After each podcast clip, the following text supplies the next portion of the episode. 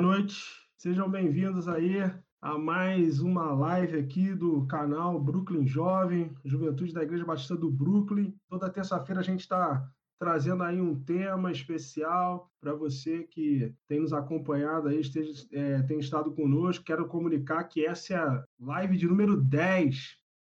Chegamos aí 10 lives, né? E estamos cada dia mais aí avançando e o nível só está subindo. Cada semana o nível aqui vai mais para o alto ainda.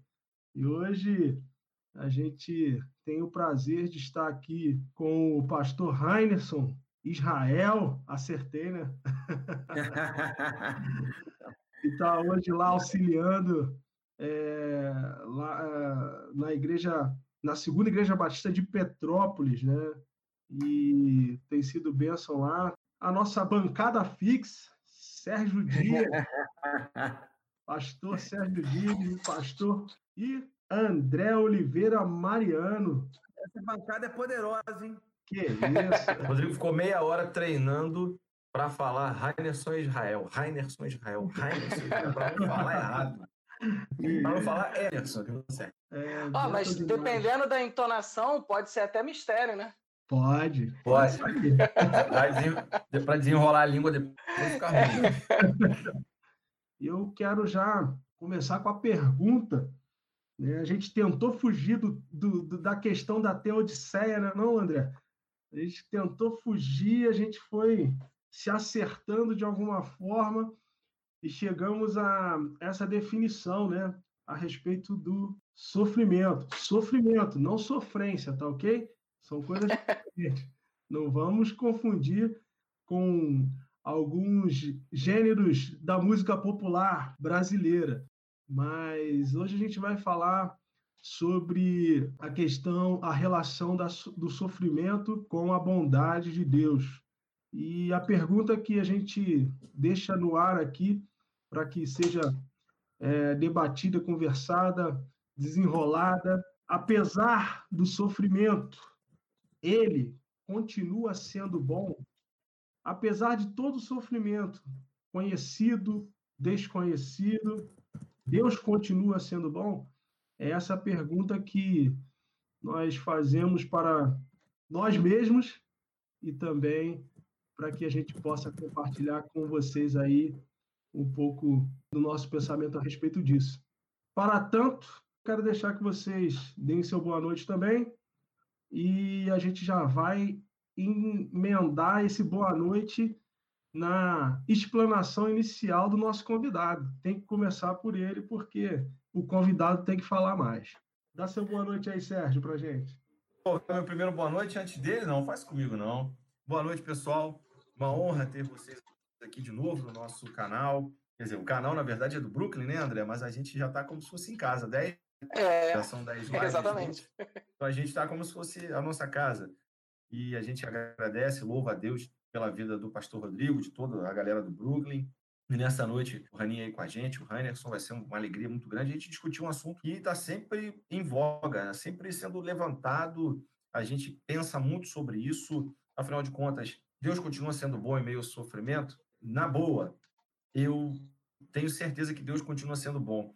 Mas o meio desse negócio, ou seja, aquilo que se desenvolve em relação a isso, a gente precisa conversar sim, porque tem muita coisa bacana para a gente debater, discutir e aprender juntos.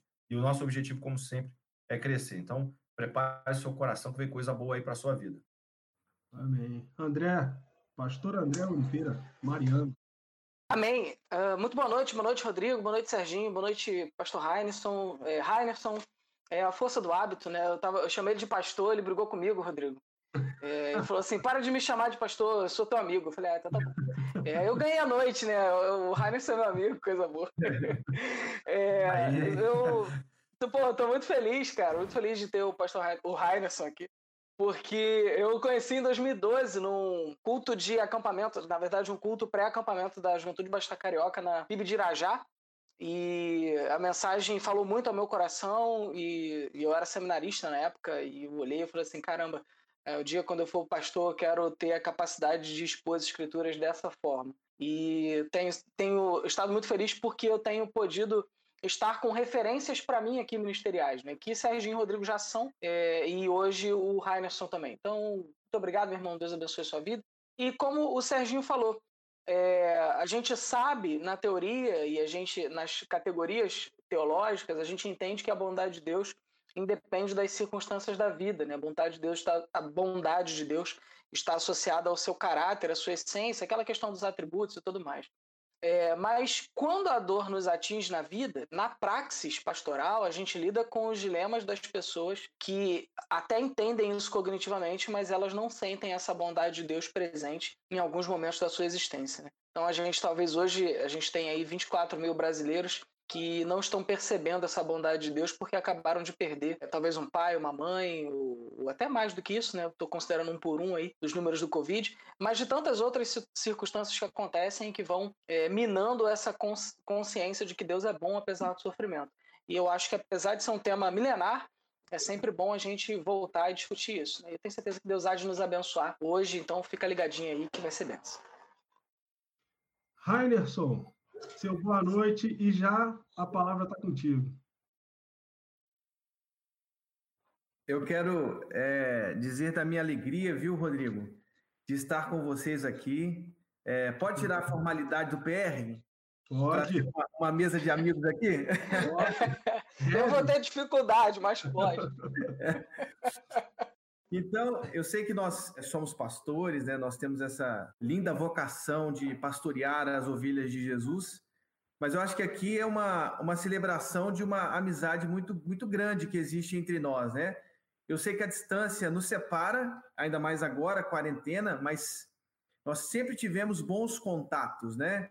Serginho na Tijuca, Café, Niterói, André, é, assim, os bate-papos, né, Rodrigo? Então, assim, é, eu acho que eu posso tirar a formalidade do PR para a gente fazer uma mesa aqui de amigos, uma conversa nesse tema que é tão peculiar, especialmente é, em se tratando desse momento, né?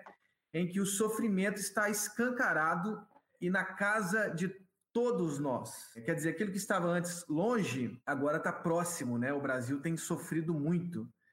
É, eu me eu estava tendo uma conversa esses dias com uma, com uma pessoa, né? E ela, e ela disse para mim assim: que interessante, como que às vezes o sofrimento nos torna mais humanos, porque quando a pandemia ela estava na Europa, por exemplo, a gente brincava, inclusive, com essa doença, a gente questionava, a gente minimizava a doença, né? E agora, quando ela está aqui agora, nos nossos hospitais, né? Nos nossos, na, nos nossos familiares, a gente, entre aspas, se humaniza, se humaniza mais, né? Então, assim, quero agradecer, viu, Rodrigo, André, Serginho, é, pela Renato também, que está aqui operando, é, pela alegria de estar com vocês né, nessa mesa de amigos, essa mesa fraterna, para compartilharmos ideias né, sobre esse problema que é um problema nosso também. Não é um problema só agora, localizado nesse tempo, né? É um problema sempre presente na vida na vida humana, né? Então, eu até diria o seguinte, Rodrigo, para complicar a nossa situação aqui já desde o início, né? Eu acho que o sofrimento escancara a face de Jesus. A verdade é que Cristo é a, a revelação definitiva do Pai. O próprio Cristo, numa conversa com Filipe, seu discípulo, disse assim: Quem me vê a mim, vê o Pai. Em Cristo habita a, a, a, plenitude, é, corporalmente, toda a plenitude da divindade, como diz né? Hebreus, diz que ele é a exata expressão do ser de Deus. Ou seja, Cristo é definitivamente a revelação escatológica, definitiva e clara do Pai. Quem vê Cristo vê o Pai, né? Inclusive, é, um teólogo disse assim: é, é preciso inverter algumas coisas também quando a gente diz Jesus é Deus. Jesus é Deus. É, temos que falar agora, Deus é Jesus. É, não no sentido de, é, é de negar nada, né, a Trindade de maneira alguma, mas para mostrar que Cristo revela a melhor imagem do Pai, né, a definitiva imagem do Pai. Através de Cristo conhecemos quem o Pai é. E veja, ele foi o servo sofredor, ele foi a ovelha muda, né, que caminhou angustiantemente para a cruz. Ele que no Getsemane disse que existia nele uma tristeza, né, profunda até a morte. Quer dizer, ele disse isso categoricamente: há uma terrível tristeza dentro de mim. Né? Ele chorou diante de Jerusalém, ele chorou com a morte do seu amigo Lázaro, ele sofreu, ele se Deus viu, por que me desamparaste? Então, ele foi um homem de dor. Ele foi um homem que experimentou em sua própria pele o sofrimento. E é interessante, então, que o sofrimento não me impede de ver Deus. Ao contrário, ele me faz ver Deus. Aí, para problematizar aqui, para deixar a nossa conversa mais gostosa, tem um, um, um, teólogo que eu gosto muito, que é o Jürgen Moltmann, que tem um livro chamado Teologia da Esperança, que é o, é o, livro clássico de Moltmann. Ele, ele, assim, conversando com os filósofos do início do século, quer dizer, início não, meados do século XX, é, alguns filósofos diziam, como falar de Deus depois de Auschwitz? É a pergunta que os filósofos em meados do século XX se faziam, porque Auschwitz é, é onde o ser humano talvez tenha apresentado é, a sua pior face. Só que agora no Rio nós temos uma pior ainda, né? Com esse escândalo da, da, da né? com esse escândalo do superfaturamento de respirador, meu irmão, é pior do que Auschwitz, né? Quer dizer, o ser humano tem mostrado sua face cada vez pior, né? E Moltmann, na introdução dessa, desse, desse, livro, ele diz assim: como não falar de Deus depois de Auschwitz? É, eu acho que o sofrimento escancara quem Deus é. Eu acho que isso acho que é um bom começo para a nossa conversa aqui. Benção demais, benção demais. Engraçado, inclusive, uma coisa que você falou, Raines, coaduna com muito, muito com o que eu penso em relação ao sofrimento.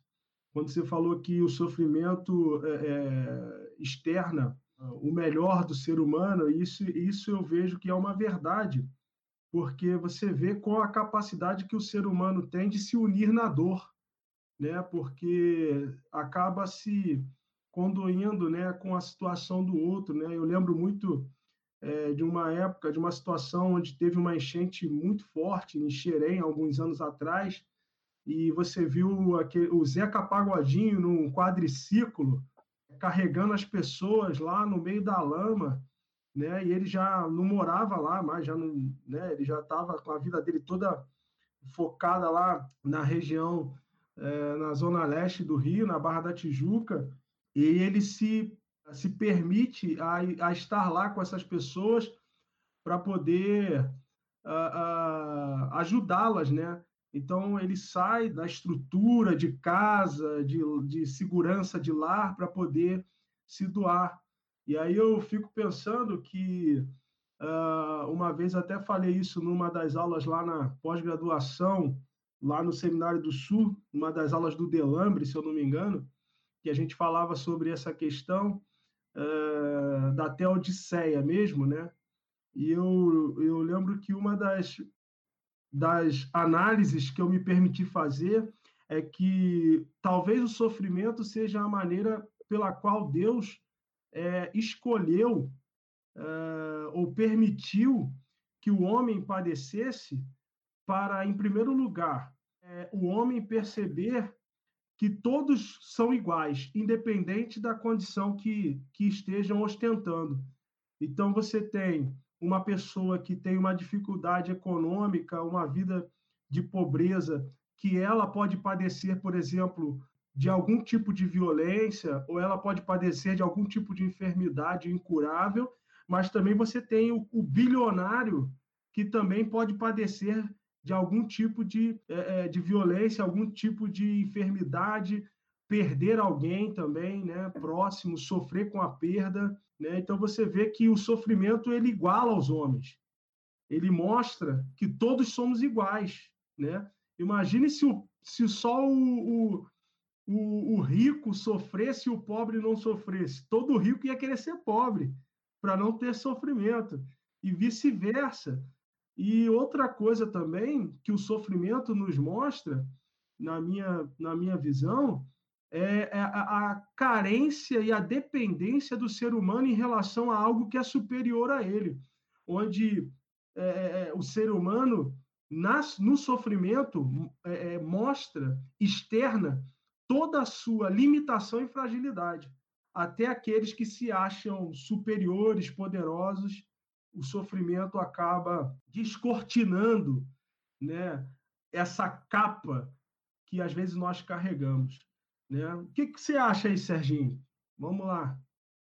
Olha, o que dizer depois de vocês, né? Entrar depois de tamanha explicação. Mas olha só, querido, vamos lá, vamos por partes. Como eu disse na minha primeira fala, eu acredito que Deus é bom o tempo inteiro, o tempo inteiro Deus é bom. Nós temos, dentro dessa perspectiva, dois problemas. Não com relação a Deus, que ele continua sendo bom, mas a gente tem, a partir dessa inflexão, duas questões. A primeira delas é que se Deus é bom, por que então ele permite o sofrimento das pessoas? E o segundo são pessoas que são especialistas em sofrimento, porque nessa perspectiva de querer explicar o tempo inteiro o porquê dos sofrimentos, atribui-se a Deus, quer dizer, perdão, retira-se Deus da história e atribui-se ao diabo, às circunstâncias, aos pecados. Então a gente tem dois tipos de pessoas extremamente decepcionadas para variar nos extremos das reflexões. Então a gente tem um Deus que não se compadece de nós, ele é bom, mas ele não está nem aí para mim. E no outro lado, a gente tem um Deus que é bom, mas ele brinca comigo. Ele me permite que aconteça, permite que aconteça algumas coisas. Eu não tenho capacidade para saber se é ele ou se não é. Então, o que, que eu faço? Na minha limitação, eu começo como especialista no sofrimento, dizer, não, a culpa é do diabo, a culpa é da circunstância, a culpa é disso, a culpa é, a culpa é daquilo. E eu não analiso nunca a questão do ponto de vista correto. O, o evangelista Billy Graham, né, Billy Graham, ele foi perguntado, o Reinerson falou sobre o Auschwitz, ele foi perguntado na época, lá no ataque das Torres Gêmeas, em 2001, se eu não me engano, como, onde estava Deus naquele momento, quando tantas pessoas morreram, milhares de pessoas morreram naquela tragédia. E ele citou o texto de Lamentações 3:22, que as compaixões do, do Senhor nunca falham, ainda mais naquele momento terrível que o povo de Israel vivia. E aí ele responde para a pessoa que faz a pergunta, que perdeu pessoas lá, que parentes morreram, olha, o que eu sei é que o mal é real. E às vezes o mal parece que está em vantagem, pelo menos durante um tempo. E aí ele conclui dizendo: Eu também sei que Deus sabe tudo sobre o mal e o sofrimento, porque o seu único filho Jesus, ele sofreu todas essas coisas. Ele morreu na cruz por nós. Porém, depois da cruz tem um túmulo vazio, ou seja, a ressurreição de Cristo venceu a morte, venceu o sofrimento, e é por causa disso que nós temos que ter esperança. Isso é uma questão. Agora, existe uma outra dinâmica, como eu falei, da vida, é porque sabendo que Deus é bom, ele venceu a morte, que o filho dele encarnou toda a bondade e, e veio essa morte nos dando esperança, agora como é que a gente faz para viver a missão dele? Como é que a gente faz para trilhar aqui essa questão do sofrimento, vi, viver isso, vivenciar? E aí eu acredito nós precisamos nos aproximar da experiência do Cristo. Aí o Rainer só foi preciso, porque no mundo tereis aflições, ele afirma isso em João 16. Mas tem de bom ânimo porque eu venci o mundo. Ok, entendemos a parte que Deus é bom. Mas aí ele chora. Ele chora quando o amigo Lázaro morre.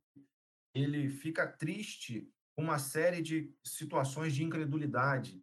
Jesus se revolta quando ele vê aquela situação no templo, e aquilo ali era um momento onde ele relembrava dos salmos, que o zelo da casa arderia, consumiria o seu coração, então o zelo pela casa do Senhor. Mas essa humanidade de Jesus, é, coexistindo com a sua divindade, nos faz compreender melhor o sofrimento. Porque na hora da dor, Jesus estava lá.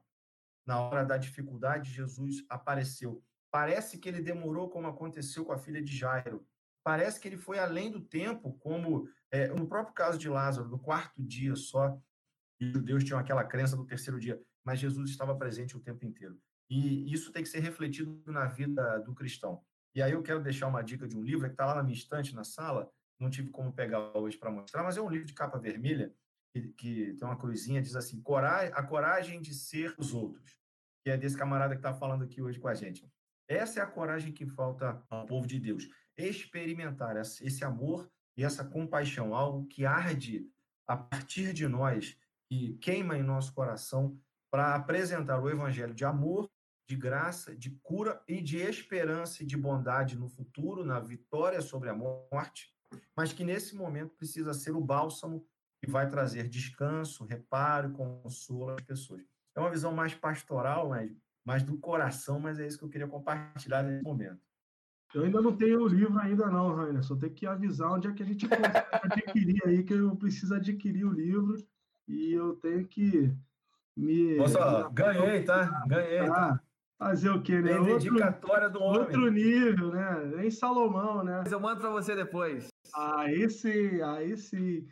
É, só registrar aqui a presença da MBU, né? é, Missão Batista Underground, que é a nossa congregação ali em Paraisópolis. Hoje quem está liderando lá é o já formado Ricardo Amaral, meu amigo. Né? Eu quero que vocês lembrem também em oração do Ricardo, da esposa dele, a Edna, que está com Covid e ela está isolada dentro de uma escola lá na, em Paraisópolis, né? E eles estão separados porque os dois filhos dele têm asma, asma e ela preferiu ficar isolada dentro de, um, de, um, de uma estrutura que a, a prefeitura montou numa escola para não ficar em casa e correr o risco de contaminar os filhos. Eles estão passando aí por um momento bem complicado. Lembre da sua oração, Ricardo Amaral e Edna e seus filhos, né? Gente da melhor qualidade. André, eu quero é porque eu quero que você complemente uma coisa na sua fala.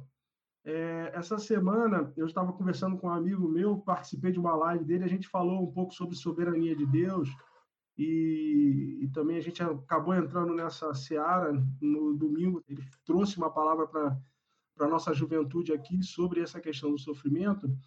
E ele trouxe é, é, pastor Rodrigo Alcântara, não sei se ele está vendo a gente aí, cara, gente fina pra caramba também, meu amigo, inteligentíssimo. Uh, e ele falou sobre uma comparação do sofrimento uh, de Jó com o sofrimento de Jesus. E eu ponderei com ele em relação à, questão do sofrimento, e alguém tocou nesse assunto aqui no chat, e me levou para essa, essa, essa posição, que é justamente o sofrimento com propósito e o sofrimento desproposital. Então, eu queria que você entrasse já aí nessa início, né, como a gente falou, e emendasse nesse sofrimento aí.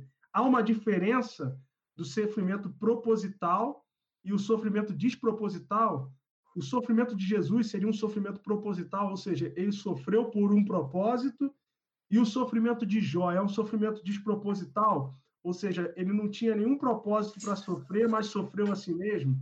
Qual a diferença? Não tem diferença, é tudo a mesma coisa. Deixei fácil para você. Rapaz, é, você gosta muito de mim, né? É, ficou muito claro assim que ah, não, você me tem muita muito autoestima é, rapaz, que, que comentário bom, né? É, eu, na verdade, eu penso o seguinte: é, eu, eu entendo que todo sofrimento ele, ele pode ser proposital ou não. A gente pode tentar trabalhar é, categorizações, né, no sentido de, bom, ah, o sofrimento de Jesus ele era uh, parte do plano, do decreto divino, então ele objetivamente ele era proposital porque Deus é, e aí a gente entraria na discussão aqui sobre a questão do decreto, de presciência e tal, e não é esse o objetivo, mas Deus determinou que ele sofresse. Quando nós lemos o livro de Jó, é, a gente também percebe pela narrativa, né, especialmente pela construção ali do, do prólogo e do epílogo, é, que Deus também conduziu ou permitiu que aqueles processos foram conduzidos para que Jó sofresse, embora é. isso não tivesse necessariamente claro, né? Na história do livro de Jó, o que aparece, na verdade, no primeiro momento, é que o sofrimento é, é quase que um capricho de Deus. Né? O diabo aparece diante dele e diz assim: Olha, as pessoas não te adoram porque você merece adoração. As pessoas te adoram porque você dá coisas para elas. Em outras palavras, Deus estava chamando, o diabo estava chamando Deus de ídolo. Né? Você é um ídolo para elas. Você dá coisas para elas e elas veneram a você. E ele vai dizer: não, olha lá, o Jó, você pode fazer com ele o que ele quiser. E aí, aparentemente, é, uma, é, um duelo cósmico ali entre o diabo e Deus, e a gente tem Jó como peão dessa história, é, sofrendo pra caramba, sofrendo a vida inteira, para que Deus provasse que ele tinha razão. Só que tem um momento é, do livro de, de, Jó que essa perspectiva ela, ela, ela cai completamente, na minha opinião, é, ou na minha visão do texto. Porque é quando Jó ele, ele faz uma afirmação que é espetacular, na verdade, tem duas que são espetaculares. A primeira é a afirmação que ele diz que, olha, eu não estou entendendo muito bem o que está acontecendo, mas eu sei que o meu Redentor vive no fim ele se levantará sobre a terra. Isso é incrível, né? A gente poderia falar de tipologia, ou, ou na verdade de um apontamento para Cristo e tal, beleza. Mas há uma outra expressão que é o seguinte: depois de todo o sofrimento, é, Jó chega e fala assim: olha, é, antes de ouvir falar, e agora os meus olhos te veem. É, já deu propósito ao sofrimento para Jó. Ele encontrou o propósito. Então, é, a gente pode subjetivar isso Porque o propósito do sofrimento pode estar muito ligado à minha percepção uh, desse sofrimento. Então, eu posso passar por um momento de sofrimento atroz na minha vida e não encontrar propósito nenhum, porque eu não sou capaz de fazer uma reflexão acerca do meu sofrimento. Ou eu posso passar por um sofrimento que não seja tão significativo, e aí é uma outra questão que a gente está categorizando aqui teoricamente sofrimento, mas dor não se mede, né? Não tem um, uma escala de medição da dor. A minha dor dói mais do que a sua. Não, dor é dor. E dor é extremamente subjetivo. É, e aí, essa pessoa ela vai passar por essa dor e, e, ao final ela não vai encontrar propósito nenhum. Mas eu não posso objetivamente responder porque, nesse contexto, eu penso que está ligado à subjetividade. Né? É, e aí eu quero fazer uma provocação aqui, colocar um terceiro elemento, porque existe o sofrimento residual, que é o sofrimento que é resultado das minhas escolhas. Então, é, muitas vezes a gente trabalha o sofrimento como esse sofrimento fosse, como se Deus fosse uma figura etérea que escreveu o roteiro do universo, e nesse roteiro do universo está descrito lá que o Rodrigo vai sofrer, que o André vai sofrer, que o Heineken vai sofrer, que o Serginho vai sofrer, e que todo mundo que está aqui acompanhando a gente no YouTube vai sofrer também. Beleza, e aí a gente precisa encontrar no meio da história uh, esse sentido desse sofrimento. Ok, mas existe uma outra maneira de pensar esse assunto, que é o seguinte: Uh, eu tenho uma, uma autonomia, e aí alguém até falou aqui alguma coisa de livre-arbítrio, de, de decreto aqui no, no, no, no, no chat, eu acho que não vai dar para a gente falar sobre isso, mas eu vou trabalhar o conceito de autonomia para não ofender ninguém. Eu tenho uma autonomia, e, e, essa autonomia que eu tenho permite com que eu realize escolhas, né? com que eu faça escolhas. É, e essas escolhas que eu faço, elas vão trazer consequência para minha vida. E muitas vezes o sofrimento que eu experimento, ele é resíduo ele é subproduto das escolhas que eu faço, certas ou erradas. E aí entra uma outra questão, porque é, a, a igreja perseguida faz as escolhas certas e ainda assim sofre. E sofre muito por ter feito as escolhas certas. E outras pessoas fazem as escolhas erradas e sofrem muito por terem feito as escolhas erradas. É, eu quero voltar aqui para a fala do Heineken e para concluir, também para não monopolizar a discussão, é, em que ele fala, na verdade é a sua fala, Rodrigo, perdão, em que você diz o seguinte, que o sofrimento ele, ele nos humaniza, né, ele nos aproxima, e, e eu, eu, concordo muito com isso, o sofrimento nos nivela. É, e eu penso que o sofrimento é, é, é algo que Deus permite para que aconteça na nossa vida, para a gente não esquecer da nossa humanidade. Né? O Heineken falou isso no início. Enquanto estava lá na China, a gente falava que era gripezinha a gente falava que era palhaçada, que era bobeira. Né? E aí, quando foi chegando perto e foi é, é, é matando pessoas que a gente conhecia, pessoas que eram importantes para a gente, a gente já começou a olhar com outros olhos. Né? E na dinâmica pastoral, nós lidamos com o sofrimento o tempo todo. E, e a gente tem um grande desafio, que é o desafio de lidar com o sofrimento, sentir o sofrimento, sem se apropriar desse sofrimento para si, porque você já tem os seus próprios sofrimentos pensar no sofrimento talvez é, demandasse uma série de lives e não apenas uma para resolver o problema. Mas eu penso que a questão, para resumir e te dar uma resposta objetiva, é, eu penso que a questão do propósito está muito ligada à subjetividade de quem está sofrendo. Porque se essa pessoa tiver maturidade para entender que esse sofrimento pode produzir algo positivo, ela vai ter um significado, um propósito nesse sofrimento. Se ela não tiver essa maturidade, ela vai sofrer e, embora até possa ter algum, é, algum propósito, ela nunca vai conseguir perceber porque ela não, não, não é capaz ou não quer perceber um sentido nisso. Exatamente, excelente. É, e eu estava pensando aqui, dentro, passar para o Heinerson, eu vou, vou insistir no livro de Jó, porque talvez ele seja o livro símbolo do contexto de, sofrer, de sofrimento né, que a gente tem assim em relação um apontamento bíblico, né, uma, um embasamento, uma sustentação bíblica. E aí o, o André tocou no ponto em relação à questão permissão ou a permissividade, né, até onde Deus permitiu, né, esse esse esse acontecimento, por exemplo, na vida de Jó.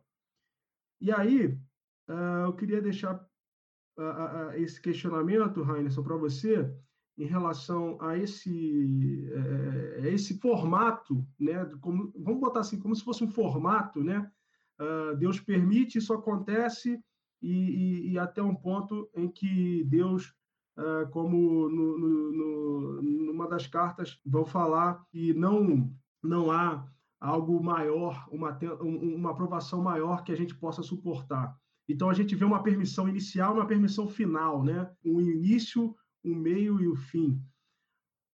Dentro desse contexto de, de Jó, você tem uma ideia, por exemplo, tem uma fala do próprio Jó, que está lá em, no capítulo 3, no versículo 25. Ele fala o seguinte: O mal que eu temia, este me sobreveio. Isso me direciona a um pensamento ou a uma ideia premeditada de um sofrimento. Por quê? Na consciência de Jó, perder tudo que tinha seria algo terrível para ele. Né? E o que efetivamente aconteceu. E dentro de um aspecto onde o próprio apóstolo Paulo, em Romanos 14, vai dizer que tudo que não provém de fé é pecado, e se a gente for fazer uma análise de fé e uma contraposição, fé versus dúvida, e dúvida sendo o alimento do medo, a gente pode dizer que uh, Jó, tendo medo, pecou por não confiar no Deus que deu as coisas para ele, mas confiar nas coisas que Deus deu para ele, a ponto de Satanás poder chegar com ousadia na presença de Deus e, e, e, exigir, de alguma forma, algum tipo de atitude em relação a Jó, argumentando contra Deus o fato de ele se apoiar naquilo que ele tinha e não no fato de Deus ser o provedor de tudo que ele tinha, você acha que esse é um contexto de permissão a um início de sofrimento uh, na vida de Jó, de uma permissão de Deus, não porque Deus fala assim, olha, ah, vamos, vamos, vou permitir que ele sofra, mas, como Isaías vai dizer, que não existe uma maldição sem causa, mas o fato de Jó ter medo de perder seria a causa da sua maldição? E aí desenrolado todo esse sofrimento na sua vida? Rapaz, essa pergunta aí. já viu. Hã? É, ele gosta, ele gosta desse tipo de coisa. Ele é muito legal, ele. Bem, deixa. É, veja, o que eu acho é que, tanto na Bíblia hebraica quanto no Novo Testamento, você tem aí teodiceias que não, é, que não agridem umas às outras, mas que se somam na compreensão de, desse tema, né? Que nós estamos, inclusive, sobre o qual teologizando, que é o sofrimento. Então, veja, por exemplo, a, o André chamou de, teo, é, de residual, né? Não foi isso essa expressão, André, que você usou? Então, veja, nós temos, por exemplo, na Bíblia hebraica, uma historiografia inteira chamada Deuteronomista, que tem o Deuteronômio, o achado lá de Josias, na, na época de Josias, é, a lei encontrada que trouxe restauração para a história de Israel. Você tem, por exemplo, toda uma historiografia de Deuteronômio até segundo reis. Olha, olha, olha o tamanho dessa historiografia. Mostrando um pouco a respeito da, do sofrimento, ok? Uma teologia sobre o sofrimento que tinha como base a seguinte, é, a seguinte resposta: estamos nos exílios, tanto norte dos assírios quanto sul Babilônia, porque veja só, os exílios provocaram muito sofrimento para Israel e na tentativa, inclusive, da própria teologia de Israel de resolver os exílios. Imagina só, a teologia de Sião era a teologia é, majoritária. Deus mora em Sião, Deus mora no templo, nunca seremos invadidos. É, os que confiam no Senhor são como os montes de Sião que não se abalam, mas permanecem para sempre. E agora os judeus estão lá no exílio se perguntando por que estamos aqui. É porque os nossos portões foram destruídos, os nossos muros foram destruídos, o nosso templo foi, foi destruído. Por quê? Porque estamos exilados, sofrendo. Imagina que a teologia de Israel teve que se movimentar diante de um caos, diante de um sofrimento palpável. Estamos no exílio. E a resposta que o historiador dá né, a esse mal, a esse sofrimento é: nós estamos no exílio porque os reis fizeram o que era mal aos olhos do Senhor. E com os reis, tanto o norte quanto o sul se sucumbiram à idolatria, ao distanciamento da lei, ao distanciamento da adoração no templo. Quer dizer, essas são as causas e aí eu, eu usaria de novo a expressão do André, residual, as causas do nosso sofrimento. E eu posso concordar com essa historiografia inteira, porque existem sofrimentos que são causados por nossas decisões. Entende? Nós temos que partir primeiro de Gênesis 3, quer dizer, todos os sofrimentos subsequentes né, causados por uma decisão que o ser humano teve no Éden. Aliás, a queda no Éden ela precisa ser percebida mais sob o ponto de vista teológico do que ético, ainda que ético também, mas, mas, mas teológico. Ou seja, a queda tem que ser lida com os olhares teológicos. Ou seja, no Éden, o ser humano decidiu pela autonomia, né? decidiu discernir o bem e o mal por si mesmo. Essa decisão causou-lhe, ok, nos seres humanos, causou-lhes causou sofrimento, angústia. Né? Aliás, as consequências, todas elas ali em Gênesis 3, né, 4, 5, aí por, por diante, né? todos os sofrimentos né, subsequentes. Então, eu posso concordar, é, Rodrigo, que certos sofrimentos são causados pelas nossas decisões. Né? A gente tem que entender isso, porque se a gente se desresponsabilizar, a gente vai, infelizmente, é, é, entender que o sofrimento, por exemplo, é sempre um mal econômico, como fez, por exemplo, a ideia de sofrimento do próprio Karl Marx. É, que é, ou seja, vamos culpar a economia, vamos, vamos culpar as estruturas e não vamos enxergar no ser humano a causa do próprio sofrimento, que eu acho que é um, um delírio é, é moderno. Não, não, não compreender a causa do sofrimento, né, tendo como protagonista o próprio ser humano. Aí é um papo para a gente conversar, inclusive, depois sobre isso. Aí eu venho e trago o livro de Jó. O livro de Jó é uma, é, é, é uma disputa não só cósmica, mas teológica também, em relação a uma certa teologia da retribuição, que é inclusive muito comum no, no neopentecostalismo hoje, em que Deus tem que, ok, é, nos presentear diante dos nossos méritos ou provocar sofrimento diante dos nossos erros, que é um problema, assim, esquisitíssimo, né? João 9, por exemplo, lá do, do cego, do tanque de Siloé, Jesus resolve um pouco esse problema, né? Quer dizer, ele, ele é cego porque ele pecou, seus pais. Não, é para que a glória. Quer dizer, certos problemas, certos sofrimentos são causados, inclusive, para mostrar a dignidade do ser humano, a sua humanidade, o seu enfrentamento, a sua capacidade de superação, né? a glória de Deus. É, quer dizer, os sofrimentos também escancaram a face de Deus. A gente tem que entender isso também. Eu não estou dizendo que a pandemia, por exemplo, foi causada por Deus, mas ela tem colocado todo o ser humano de um, num nível global, ok? Veja só, a Angela Merkel, que é a chanceler alemã, ela disse que nós estamos enfrentando o maior problema desde a Segunda Guerra Mundial, ou seja, o ser humano inteiro, a humanidade inteira está exprimida pela morte e agora nós temos que nos reinventar, repensar os nossos passos e, inclusive, repensar Deus na nossa própria história. Não foi à toa que a Europa, que é, uma, né, é um continente pós-cristão, né, secular, foi exprimido pela morte. E eu não estou falando que Deus causou isso, eu só estou dizendo que talvez né, os europeus, depois dessa situação, eles terão a palavra Deus, o vocábulo Deus, aliás, a pessoa de Deus mais próxima de seus corações. O que falar depois desta aula, né? A gente. Boa noite, gente. Fiquem com Deus. Até a próxima. Para com isso. O Serginho deu aula, o André tá dando aula. Não, não. Rodrigo tá fazendo pergunta que nem Tomás de Aquino ia responder Nem ele, nem Tomás de Aquino. Junta Agostinho Aquino. Não dá, rapaz, não dá. A gente tem alguns questionamentos aí, são bem interessantes. Samuel como falar da graça de Deus para aquele que nasceu e viveu na miséria, no sofrimento e no abandono? Ou seja, aqui ele está externando um fato de que alguém que não passou a sofrer, mas sofreu desde o seu nascimento e sofre até hoje. É, e aí é uma, uma a ideia de uma, como diz o padre João Libânio, né? Aí é a pastoral, né? Como falar da graça, como falar da misericórdia para alguém que sofreu do início até o momento. Sérgio? É, essa é exatamente o que a gente estava falando aqui. Né? no início eu comecei nessa linha. A gente tem uma convicção que ela é bíblica.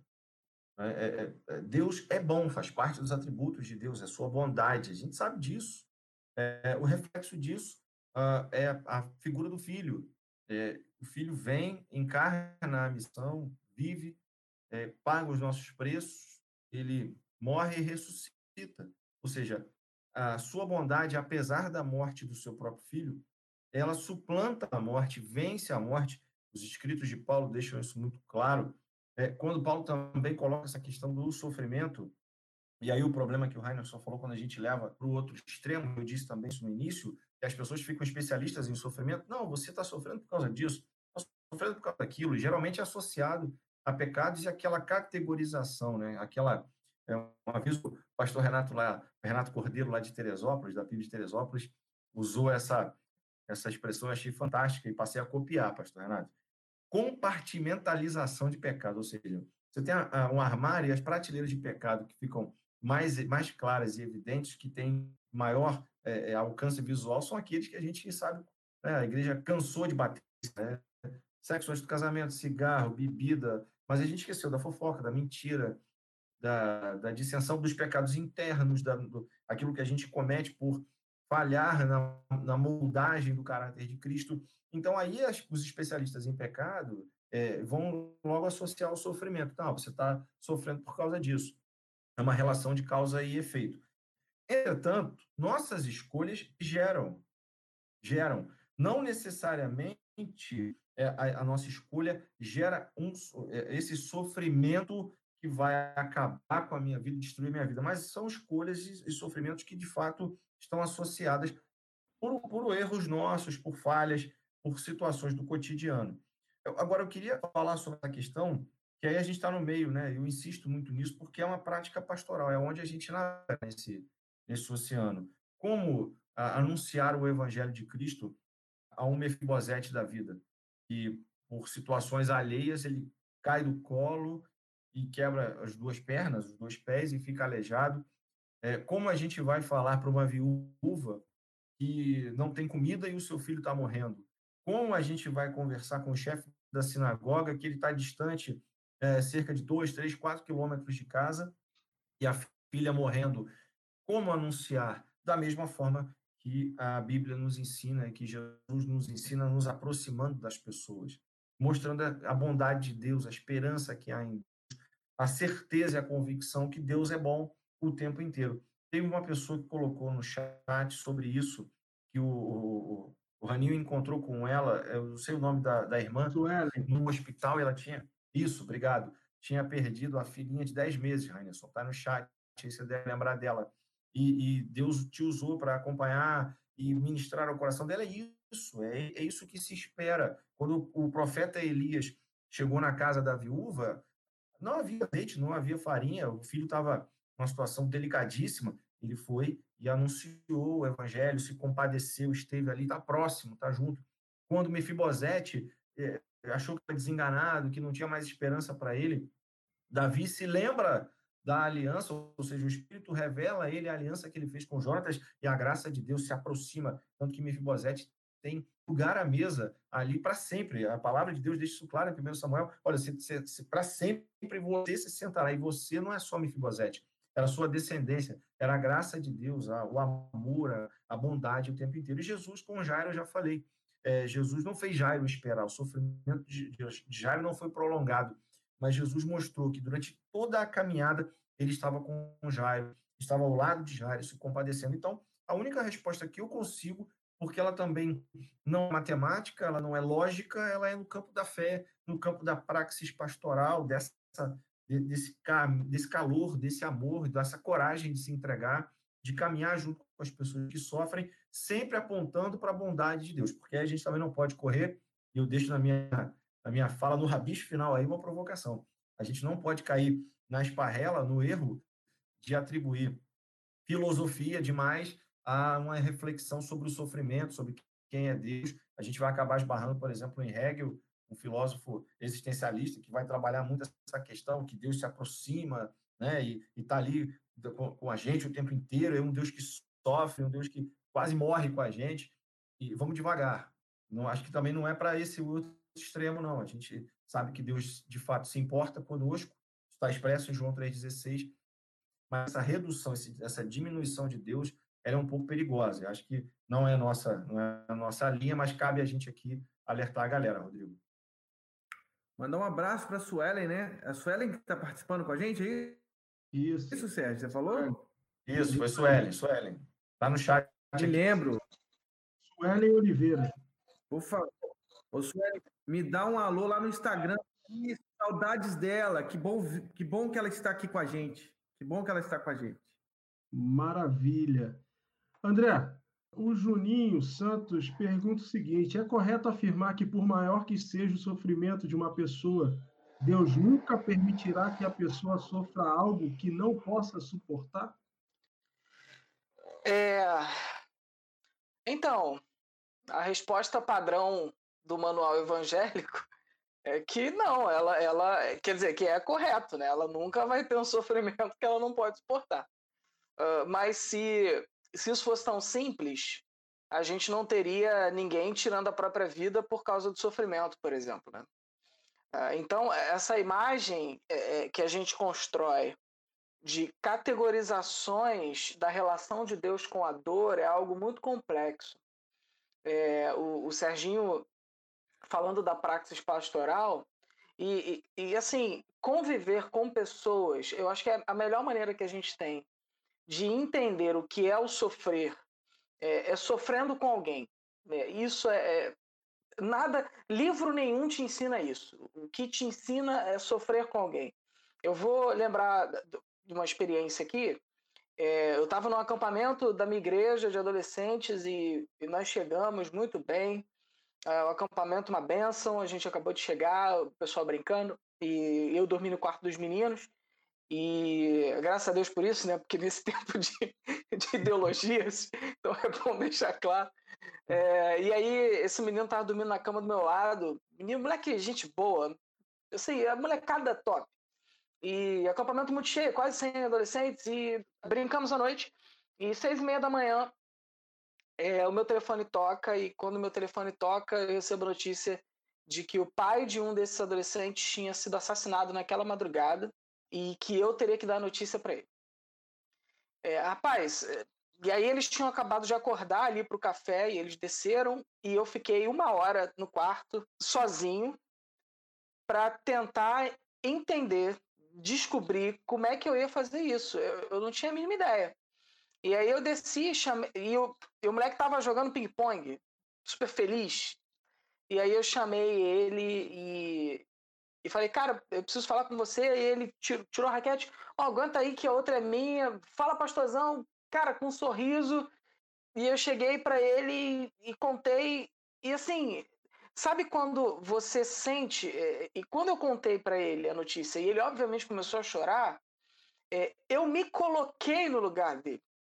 Porque eu fiquei imaginando assim, cara, se eu recebo essa notícia hoje, que eu sou um burro velho, homem feito já, eu ia estar tá destroçado por dentro. Imagina esse moleque de 15 anos de idade. Aquilo ali para mim foi é, a percepção clara de que é, o sofrimento é algo que a gente não consegue categorizar. E aí, beleza. Passaram-se é, algumas horas, eu trouxe ele para o Rio, para o sepultamento, voltei para o acampamento, que era em Saquarema, voltei para pegá-lo, porque ele não queria ficar em casa, ele não queria acompanhar o, o sepultamento, ele só veio ficar com a mãe, e trouxe ele de volta para o acampamento. Quando eu estou voltando com ele para o acampamento e eu tentando agradá-lo de alguma forma, né? Eu, falei assim, cara, vou dar comida, né? Adolescente gosta de comida. E a gente parou no lugar, eu falei, cara, vamos comer e tal, vamos comer besteira. Ele, não, pastor, tô bem e tal. E ele percebeu que eu queria, de alguma forma, diminuir esse sofrimento dele com, de alguma maneira, não sabia como. E aí ele falou assim, pastor, não se preocupa comigo não, porque Deus já está confortando meu coração. É, e aí eu voltei para casa, para o acampamento, e tipo assim, fui consolar e fui consolado, fui ensinar e aprendi. É, e, e essa história me fez perceber o seguinte: é que no sofrimento, Deus está conosco. E eu entendo que isso nos basta para suportarmos. Agora, suportar não é fácil, suportar não é simples, E eu não sou dono da, da, da vida, da dor e do sentimento de ninguém para dizer qual é o limite que alguém deve suportar ou não.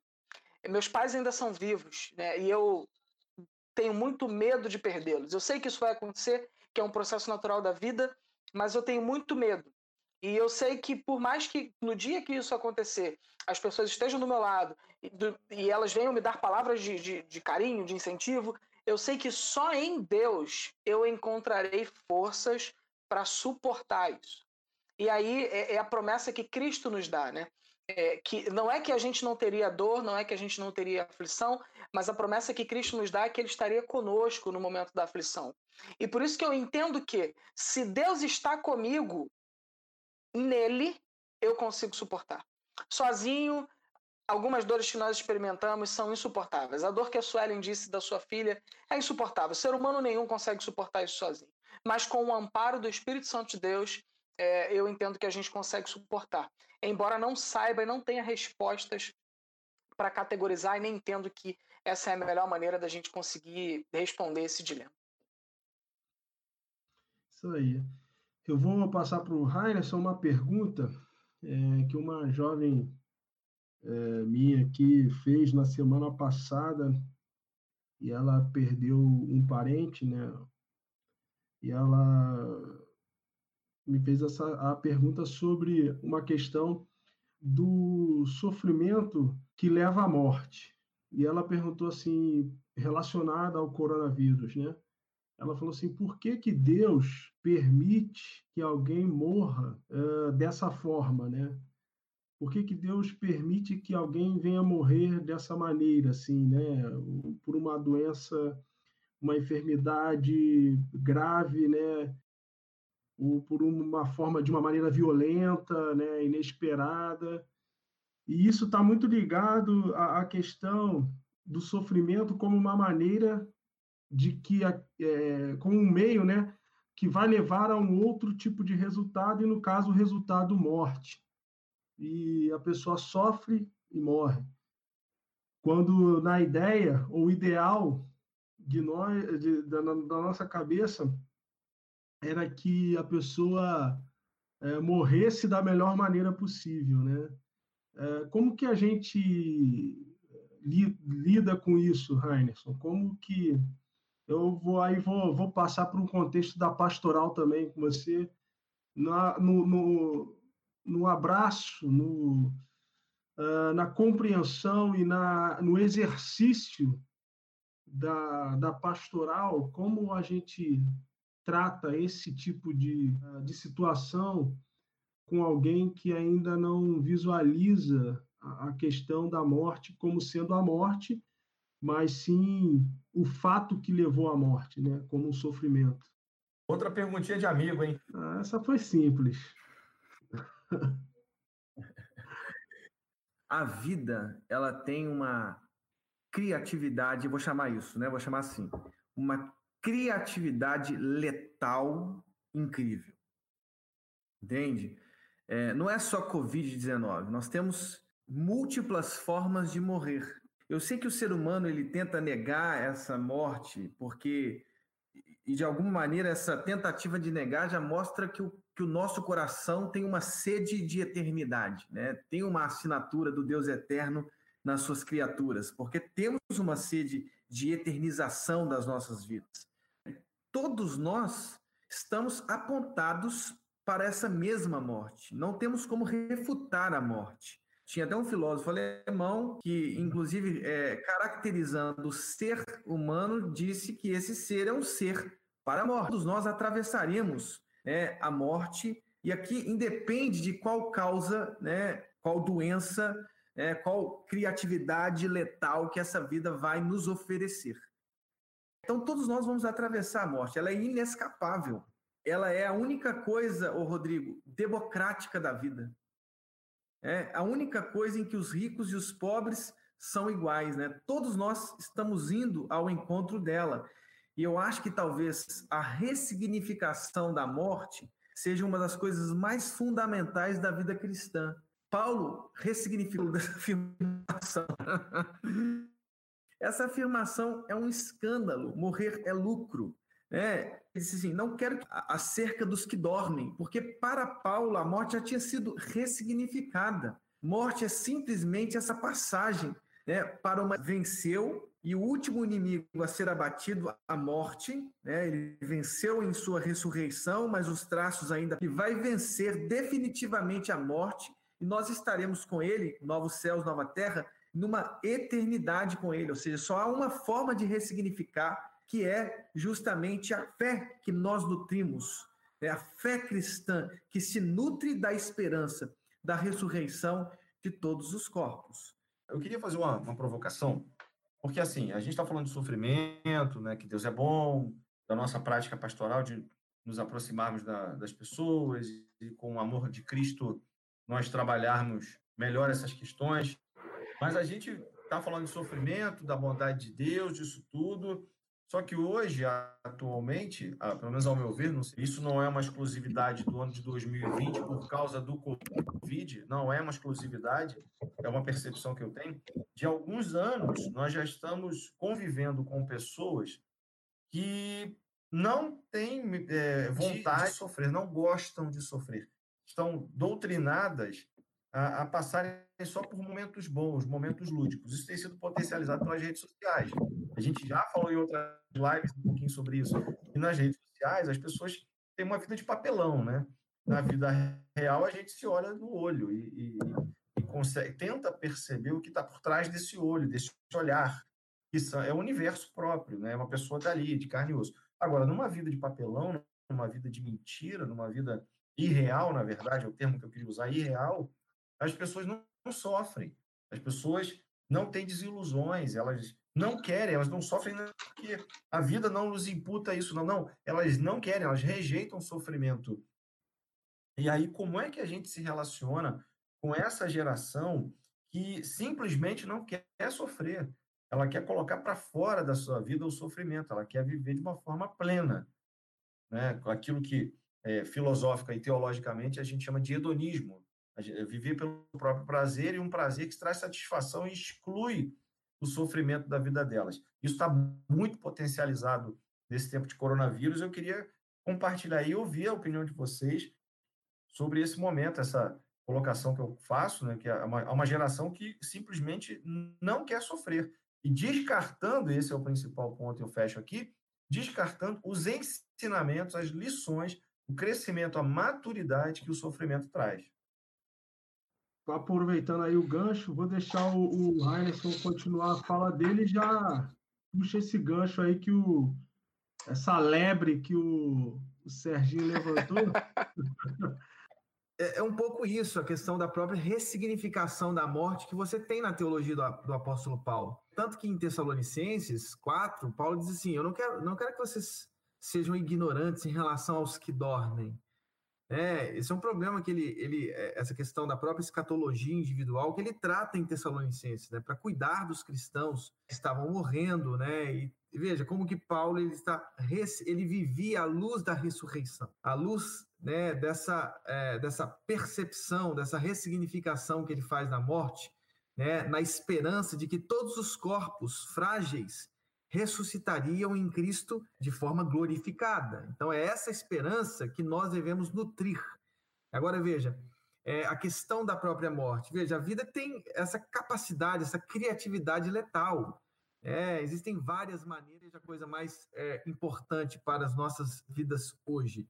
Em relação à bola que o Sérgio colocou aqui, sobre essa questão mais pós-moderna, mais nossa, contemporânea, né? Nós queremos escapar da morte, do sofrimento, do envelhecimento. É, tudo isso é muito nosso, do nosso tempo. Né? Tem um autor que eu tenho gostado muito, chamado Byung-Chul Han, né, da Sociedade do Cansaço. Byung-Chul Han é um sul-coreano. Ele trabalha justamente essa, essa, é, essa questão mais dramática do ser humano contemporâneo, que não sofre pela negatividade, mas sofre pelo excesso de positividade.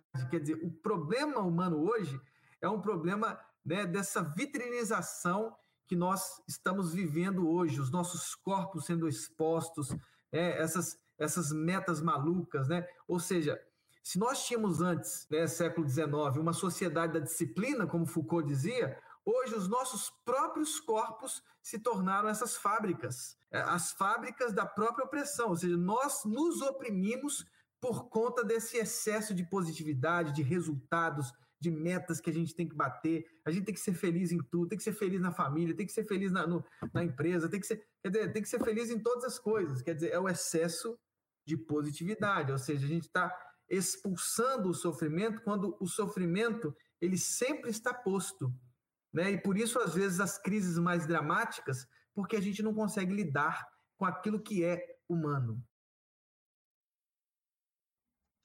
Isso aí. Me fez. O, o, o, o cara cita Foucault. Eu, Foucault, não via, eu, não, eu não via Foucault desde a minha faculdade de Direito. Obrigado. Eu posso falar quando é que eu vi Foucault a primeira vez? Ai, ai. Tropa de Elite. Ai, ai. Olha só que cara, que ser ignorante. Tropa de Elite. Eu ouvi falar de Foucault. Brincadeira, brincadeira. Qualquer aluno de Direito tem que passar por Foucault, não é não, André? Jornalismo. Rapaz, a gente está falando de sofrimento, né? Vamos deixar isso para lá. É. Foucault, Maquiavel, é, é leitura é, obrigatória, é, não tem jeito. É Mas.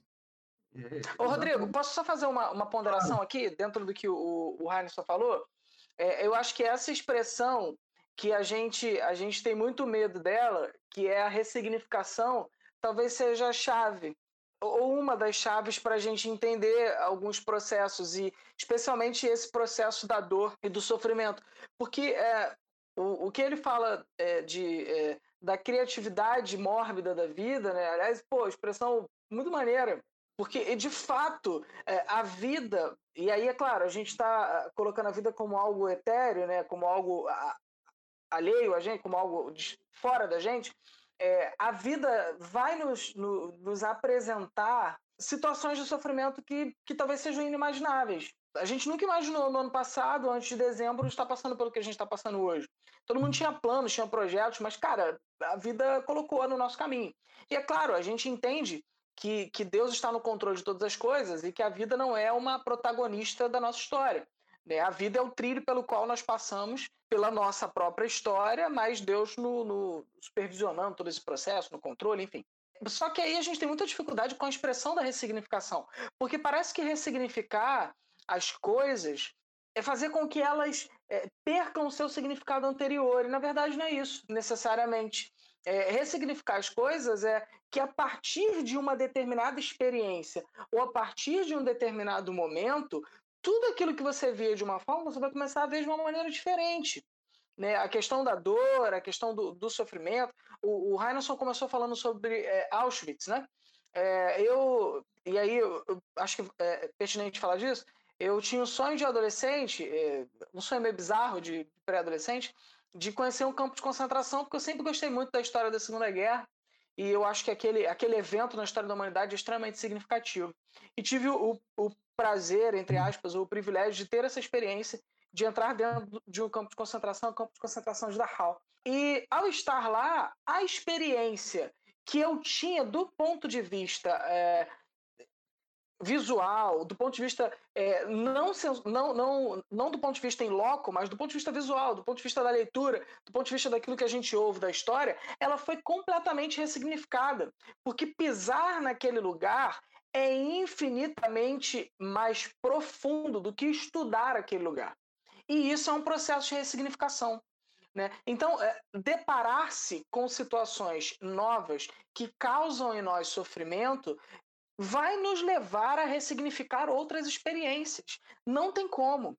A experiência que eu contei do, do acampamento foi, para mim, uma experiência de ressignificação do que é ministério pastoral. Ali, depois que aquilo, que a poeira baixou, ali eu percebi, cara, agora eu sou pastor de verdade, é isso aí. O jogo é esse, é isso que a gente faz. É interessante isso que o André falou, porque é, é, é justamente a gente estava conversando essa semana, né? Uh, a questão uh, do ponto de vista, né? Quando a gente uh, pensa e a pergunta que se faz quando se fala de, aí sim, do, contexto da Teodiceia, né? E eu até apontei isso para o Sérgio e para o André durante essa semana, a pergunta que as pessoas fazem, né? Por que coisas ruins acontecem para com pessoas boas, né? E a questão não é essa, mas a questão é quem é ruim, o que, que é ruim e, e quem são as pessoas boas, né? Porque a partir do ponto de vista que a gente tem, o que é uma pessoa boa pode ser boa aos nossos olhos, mas né, aos olhos de quem ela é boa, né? Aos olhos de que ela é boa. Então tudo isso faz parte é, da nossa trajetória que buscamos, de alguma forma, nos acertar e compreender esses mistérios da vida. Mas uh, eu acho que assim a gente precisa ver, como o Reinson falou e o André falou, a, essa ressignificação, ele ressignifica também o nosso ponto de vista, né? Eu creio que dessa forma a gente também consegue visualizar e é interessante, talvez um dos caras que também entenderam muito sobre sofrimento foi o apóstolo Paulo, né? E tem duas passagens que são marcantes nesse contexto do, do apóstolo Paulo, que a primeira é, é Romanos 8, uh, 28, quando ele fala: Todas as coisas cooperam para o bem daqueles que amam a Deus, daqueles que são chamados segundo o seu propósito. Isso é muito significativo quando você pensa todas as coisas. Você tem ele escrevendo aos Filipenses dizendo assim que ele sabia o que era passar fome, o que era ter fartura, ele sabia o que que era padecer, né? E ele vai dizer assim, na minha versão que eu gosto, que eu uso, que é a King James, tá? Ele diz assim: "E eu aprendi o mistério de viver feliz em toda e qualquer circunstância." Entende? Isso é muito profundo. Conforme as experiências que ele vai vivendo, perfeita a colocação do Heinerson, perfeita a colocação do André. Eu acho que cada experiência que o apóstolo Paulo vai vivendo vai ressignificando para ele o conceito de sofrimento e até mais, até mesmo o conceito de morte.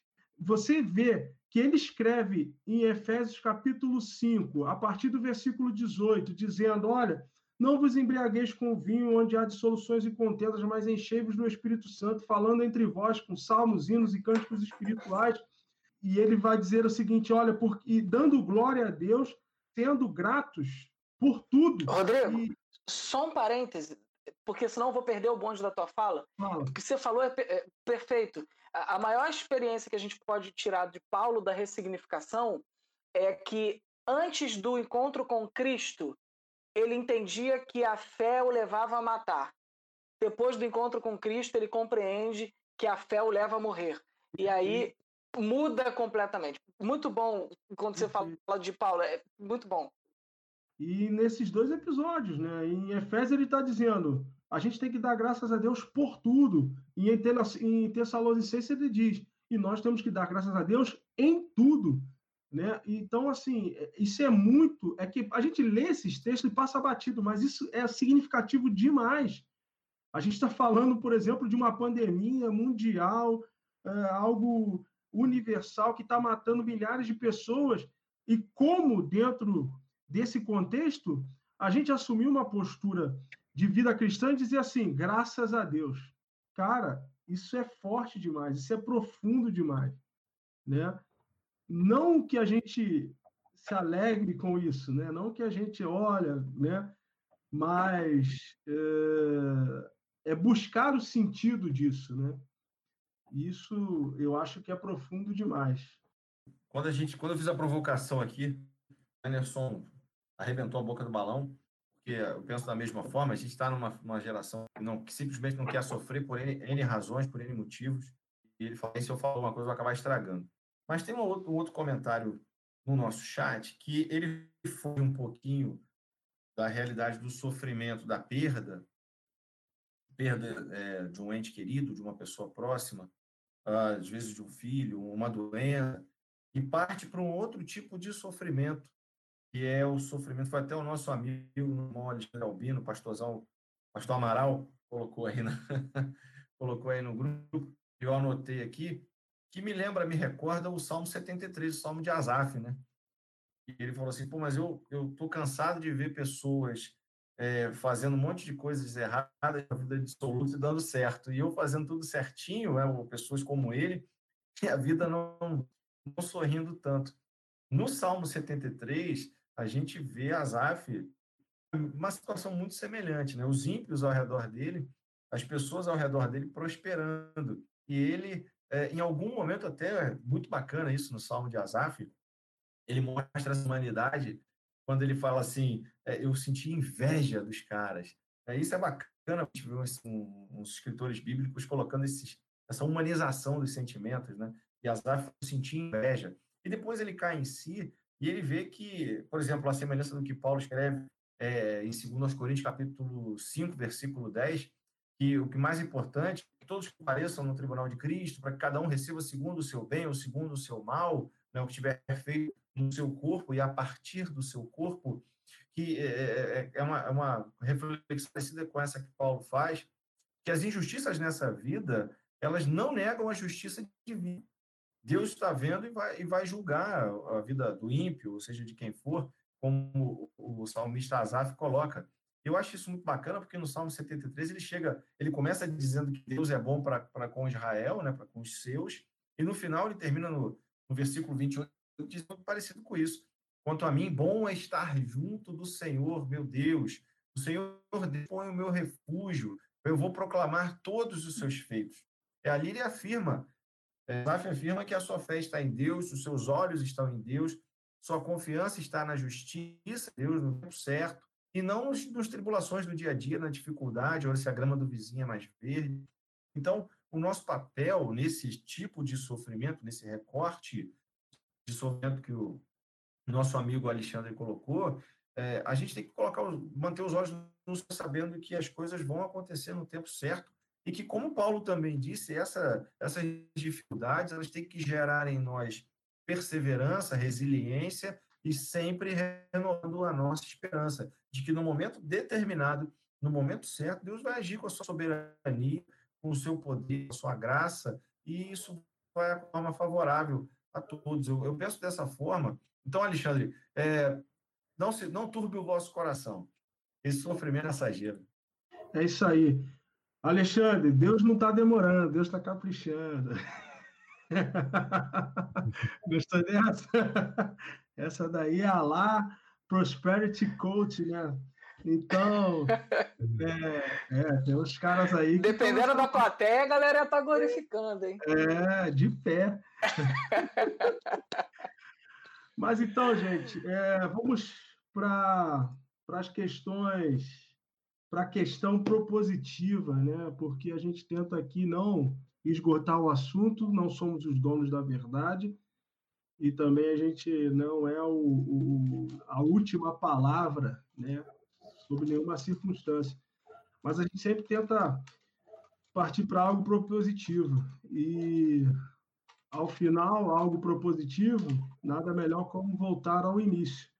E eu volto ao início, deixando essa fala para o nosso amigo Heimerson, e aí, depois de toda essa elucubração a qual nós nos prendemos e desenvolvemos, apesar do sofrimento, meu amigo Heinz, ele continua sendo bom, sim ou não? E por quê? Ô, Rodrigo, eu eu tenho, tenho um livro chamado A Filosofia da Revelação, de um calvinista do século XX chamado Hermann, final do século XIX, início do século XX, né? Hermann Bavinck, ou Bavinck. Nesse livro, A Filosofia da Revelação, ele diz assim: a Bíblia não se. Eu acho que ele fala de uma forma exagerada, mas eu posso entendê-lo. A, a Bíblia não se esforça para explicar o sofrimento. Porque, veja, é interessante, a gente não pode confundir o Deus da palavra, da Bíblia, com o Deus da dramaturgia grega, por exemplo, o Deus ex machina, o Deus que provém da máquina. Né? Os dramaturgos gregos eles criavam através da máquina aquela, aquele Deus, ele aparecia na cena e resolvia todas as questões do teatro, do cenário, né? do palco. Deus, o Deus de Israel, o pai de Jesus não pode ser interpretado como esse Deus ex machina da dramaturgia grega que aparece na cena para resolver os problemas. O Deus do Antigo Testamento, do Novo Testamento, é o Deus que atravessa 400 anos numa escravidão. Abre o Mar Vermelho e depois do Mar Vermelho atravessa anos no deserto. Todos os corpos morrem, com exceção de dois. Veja todo o sofrimento do povo de Israel. Né? Depois você tem conquistas da terra com muito sofrimento, muita idolatria, muitos pecados, correções. Você tem é, juízes que são levantados, reis, os reis que acabam conduzindo o povo ao exílio. Você tem todo o sofrimento do exílio babilônico. Você tem um retorno, a reconstrução, mas depois disso você tem vários é, impérios que se sucedem né, no governo de Israel. Então, veja, poderes que se sucedem até você encontrar o tempo da plenitude, que é Jesus, que também é um tempo de sofrimento. Império Romano, que é chamado de, é, de besta, né? as bestas de Apocalipse 13, que faz o povo sofrer, as comunidades da Ásia Menor, você tem o sofrimento de Jesus, você tem o sofrimento dos discípulos, você tem o sofrimento de Paulo, é só você ler as cartas de Paulo e você vai ter o sofrimento escancarado do apóstolo Paulo quantos açoites públicos, quantos naufrágios, sofrimento, sofrimento. A, igre a, a igreja cristã sofreu, foi perseguida, e talvez a igreja cristã tenha perdido o seu cristianismo quando se imperializou, quando se constantinizou, quando deixou de sofrer para promover sofrimento. E eu acho que esse é o risco que a gente corre hoje no nosso tempo. Deixar de sofrer para promover o sofrimento. É, eu acho que as ideologias, quando elas são fanatizadas nos nossos corações, né, e aí eu falo dessa experiência política que a gente vive hoje, a gente pode deixar de sofrer, a gente pode deixar a cruz, a gente pode deixar de ser o povo crucificado para ser o povo cruzado. É, deixar de ser, os cru, é, é, de ser os crucificados para sermos os cruzados. Eu acho que a experiência cristã isso aqui não é um convite para o sofrimento, nada disso. A experiência cristã, a experiência humana, ela é embebida de sofrimento, mas a experiência cristã, ela é embebida de um sofrimento ressignificado pela ressurreição. Os discípulos que caminham para Emaús, enlutados por 11 quilômetros, quando tem o pão partido, eles veem Jesus. O seu luto parou ali. Nós vivemos a luz do ressuscitado. Essa é a nossa esperança, essa é a nossa vida. Nós somos o povo do ressuscitado. Sofremos, mas os nossos corpos ressuscitarão. Amém. Graças a Deus. Esse Amém. É... Show de bola. que isso, hein? E agora eu deixo para vocês dois também. Sérgio, André, e aí? O que falar? Olha, rapaz, difícil falar alguma coisa, né? Bom, o Rainer expressou muito bem ah, aquilo que diz respeito a nós, aquilo que diz respeito a todo o cristão. É, e não tem nada que eu possa implementar, eu acabar atrapalhando. Mas eu quero dizer uma coisa para você que está aí assistindo a gente, que está na décima live com a gente. A gente está desde o início. A gente, como o Rodrigo falou, eu, o André, a gente tem sido a nossa ideia, ela nunca foi, nunca será determinar nada. A gente não quer, é, nem nós e os nossos convidados, amigos, dizer para você, ó, faça isso, faça aquilo. A gente quer, a partir da Bíblia e de outras ciências que complementam a Bíblia, a gente trazer é, reflexões, pensamentos, direcionamentos, aí sim, para que você reflita e você encontre, no nosso caso aqui, como foi falado, uma ressignificação da sua vida a partir de Cristo, um descanso para o seu consolo, um alívio para o seu sofrimento. Quero convidar você que está ouvindo a gente aí, que está vendo essas lives, que hoje está com esse assunto trabalhando com a gente aí já há cerca de uma hora e meia, que você confie, acredite e enxergue no seu pastor ou no seu discipulador aquela pessoa que te acompanha, alguém que pode te ajudar, que pode caminhar com você. Né? Como o Heinerson falou, deixa eu falar, os, os caras que caminham, os discípulos que estavam é, em, em, em Maús, naquela caminhada, se sentindo sozinhos. O mestre chegou, e ainda que eles não tiverem reconhecido, foi, é, ou reconhecido, foi importante para eles ter alguém com quem eles pudessem para as suas dificuldades. Olha, nós estamos tristes, você não está sabendo, o nosso mestre morreu, a gente está sem esperança. E Jesus vai com ele até com eles até o final. Então, para mim, isso é uma, é uma, imagem muito clara da missão, de uma das pontos principais da missão pastoral. Veja no seu pastor essa pessoa, no seu discipulador, essa pessoa que caminha contigo. É óbvio que eu estou falando aqui de gente preparada, não, não quero falar dos lobos, estou falando dos bons pastores, que dão a vida para as suas ovelhas. Então, enxergue neles essas pessoas que, que têm revestimento, capacitação, conhecimento bíblico, pastoral e também de outras áreas para poder caminhar com você. E ainda que não tenha respostas, e sinceramente a gente não tem respostas para o sofrimento, mas pelo menos a gente tem um ombro amigo, um ouvido sempre pronto e uma boca que vai ser tardia para falar, mas falar pretende te dizer aquilo que é relevante da parte do Cristo, que se compadece, que anda contigo, que sofre com você, mas que tem uma palavra de esperança, tem de bom ânimo, porque eu venci o mundo. É isso. Amém, amém. É, eu, eu, eu, acho que a gente pode concluir é, citando um, um, clássico, né, que é o Peregrino do John Bunyan, né, do século XVII ali.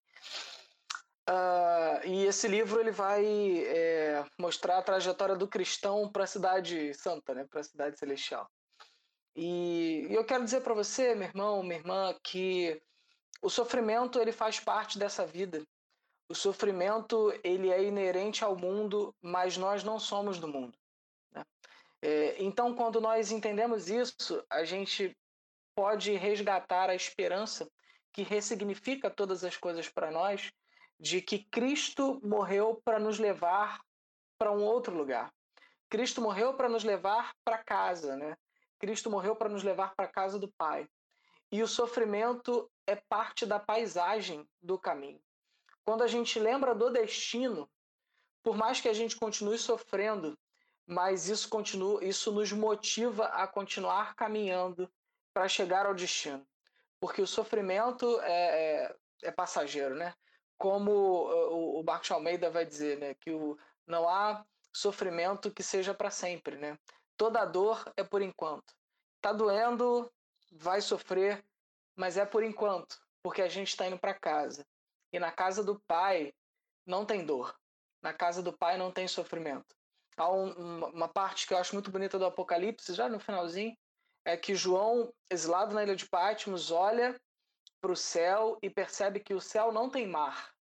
É, eu perceberia muitas outras coisas, mas João percebe que o céu não tem mar, porque o mar era o símbolo, era a imagem da sua, da sua dor e do seu sofrimento. O mar era a imagem do seu exílio, o mar era a imagem do seu afastamento das pessoas que ele amava, e quando ele tem a graciosa oportunidade de olhar para onde ele vai morar para sempre, ele percebe que lá não tem o mar. Então toda dor é por enquanto, querido. Fique firme, e continue seguindo, porque a gente está indo junto para a cidade celestial. Que Deus te abençoe e que Deus conforte o seu coração. Amém. Graças a Deus. Não tenho muito o que falar depois dessas reflexões aqui profundas. Eu vou deixar para você a fala da minha esposa Natália. Numa mesma, é, no mesmo debate que eu participei há alguns anos atrás falando sobre isso, e ela participou juntamente comigo por um grupo de adolescentes, eu, um outro pastor e ela debatendo, minha esposa. E eu e um outro pastor, a gente elocubrando várias teses teológicas e tudo mais. E aí chega a minha esposa e fala o seguinte: as pessoas perdem tanto tempo tentando provar que Deus é mal, que acabam perdendo e não percebendo e não aproveitando a respeito do quanto Deus é bom. Então, às vezes a gente perde tanto tempo querendo explicar determinadas coisas que a gente não aproveita o tempo que Deus está conosco, ainda que nos momentos ruins. E isso me lembra de Abraão. Eu lendo a história de Abraão, saindo desde lá de Ur dos Caldeus até chegar no campo de Macpela, né? ou seja, aonde ele parou, parou na sua morte. Isso me fez desenvolver um, um, uma reflexão chamada As Voltas da Vida. Abraão passou por tantas coisas na sua vida perdeu sua mulher por duas vezes, né? Passou por uma série de situações, mas ao final de tudo, ele foi conhecido como o pai da fé e também como amigo de Deus. Como a gente falou aqui no início, o sofrimento ele é a oportunidade que se tem de algumas coisas que a gente não percebe serem expressadas, descortinadas, e como usou a expressão do meu amigo Heinerson, escancarada. Escancarada. Deus, Jesus, se escancara no meio do sofrimento para nós.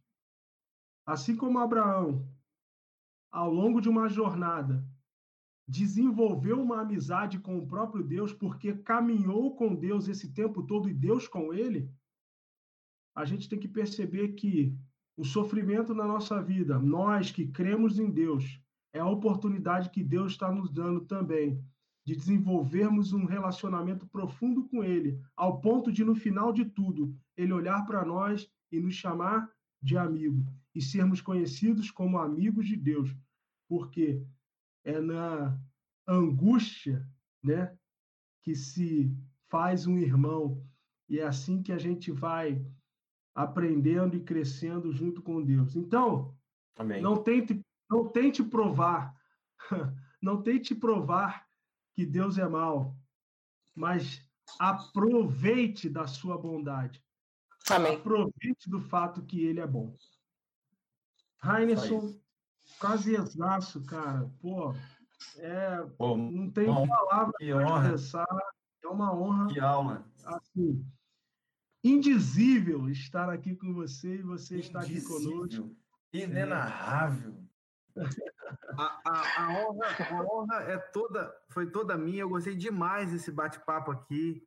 É, acho que uma mesa de amigos é insubstituível, né? Verdade, é, verdade. A gente tem que estar sempre é, juntos, unidos, né? Nós somos pastores é, é, chamados por Deus, né? Vocacionados, né? Para essa grande, é, esse grande ministério que é cuidar das ovelhas de Cristo.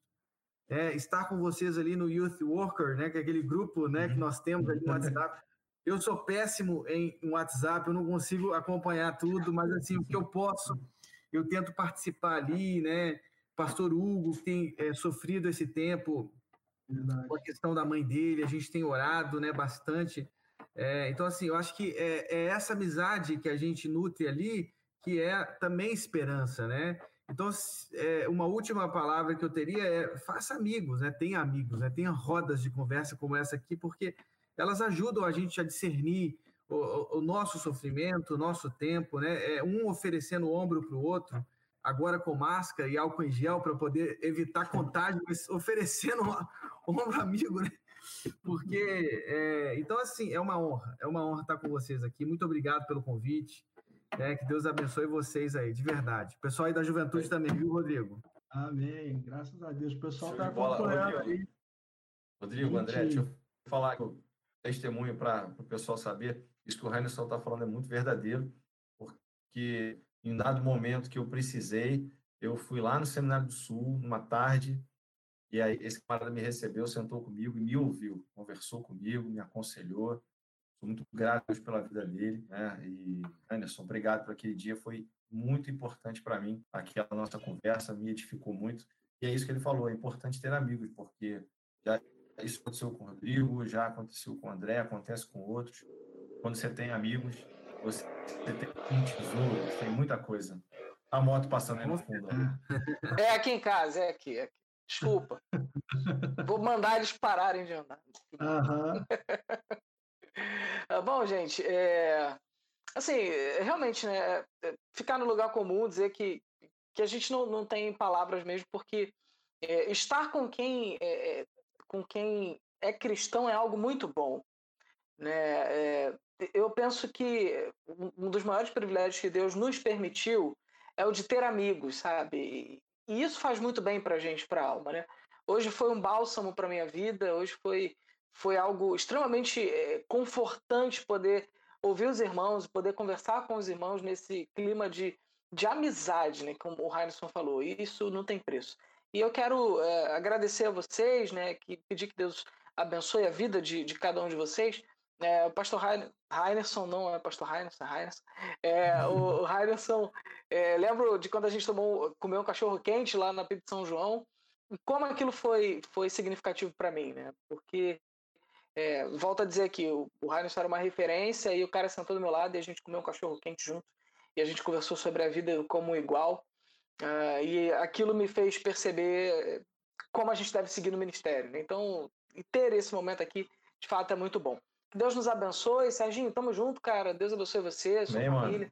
Rodrigão também. também. Renatão. Rainerson, beijo na família, cara. Fique com beijo Deus aí. aí. É, aproveita esse frio maravilhoso de Petrópolis. E tamo junto. É até a próxima, se Deus quiser. Vou te falar que aqui em São Paulo tá frio pra caramba também, meu irmão. Tá difícil. Mas, Ô, Rodrigão, graças tô a... com vontade de, de fazer aquela propaganda. E aí, faz ou não? Segura, né? Melhor segurar, né? Segura, segura, segura, segura. tipo o João Kleber, né? Pera, pera, pera, pera, para, para.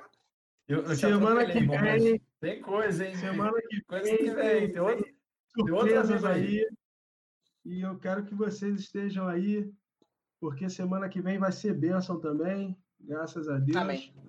Lembrando que esse episódio vai estar disponível em podcast, no IBBcast, é, lá no Spotify, Deezer, Anchor, Google Podcast.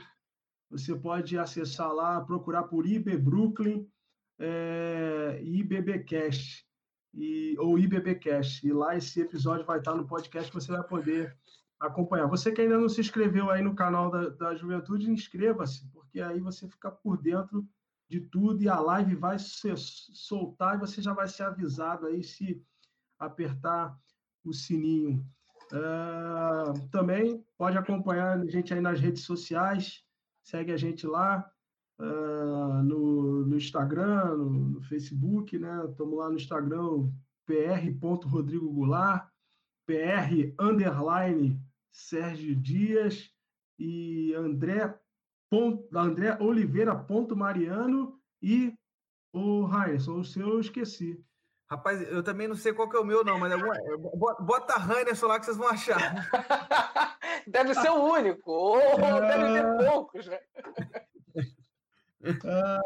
se, não, se não me engano, é PR Heinerson. Se não é, acho que é alguma coisa assim. Eu não sei de qual, mas. É PR Heinerson. Sensacional isso. Ele. Segue lá. E é o, e é o que tem mais seguidores aqui. Né? Exatamente. Né? É muito bom, muito bom. Mas o cara é fera. Gente, Não, a, a gente tem, tem discípulos. É verdade. gente, mais uma vez, boa noite. Muito obrigado. Que Deus continue abençoando a vida de vocês.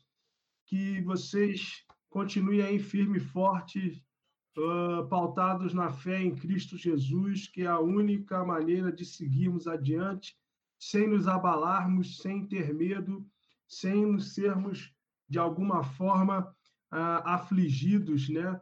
de forma completa, mas a gente pode viver uma vida pautado na realidade da palavra de Deus e é isso que nos impulsiona a seguir adiante.